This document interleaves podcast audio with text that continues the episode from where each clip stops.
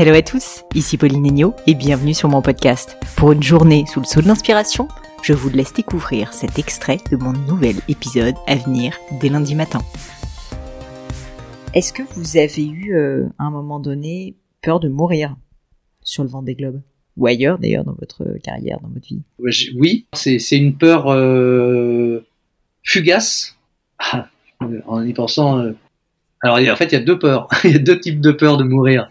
Il y en a, une dans la catastrophe qui, qui m'assaille. Plusieurs fois, en rentrant du vent des globes, à la fin j'ai affronté un cyclone à plus de 80 nœuds de vent, fait 160 km heure de vent, donc la mer est toute blanche de, de, d'écume. Et mon bateau a fait euh, de grosses embardées et je me suis retrouvé plusieurs fois couché sous l'eau. Et là, plusieurs fois, j'ai hurlé en pensant que j'allais mourir. Donc j'ai hurlé à la mort.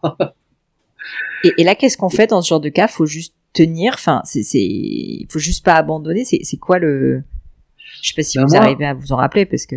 Oui, si, si, je m'en rappelle très bien. Euh, j'ai, euh, quand j'avais une vingtaine d'années, j'ai fait euh, un cours de plongée.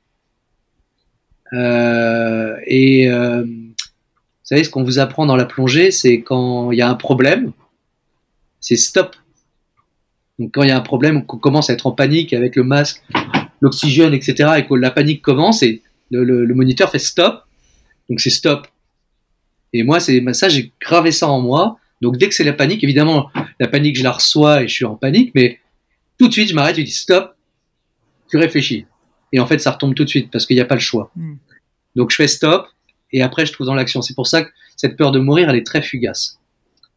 En revanche, sur le vent des globes, euh, pendant toute la première partie, le premier tiers de la course, comme c'était la première fois que je faisais du solitaire, je savais pas dormir.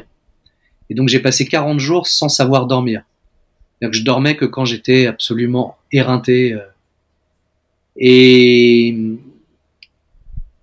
j'ai failli abandonner le Vendée Globe, aller dans le premier port euh, euh, possible qui était Capton, avant de rentrer dans les mers du Sud, qui sont les mers les plus difficiles du globe.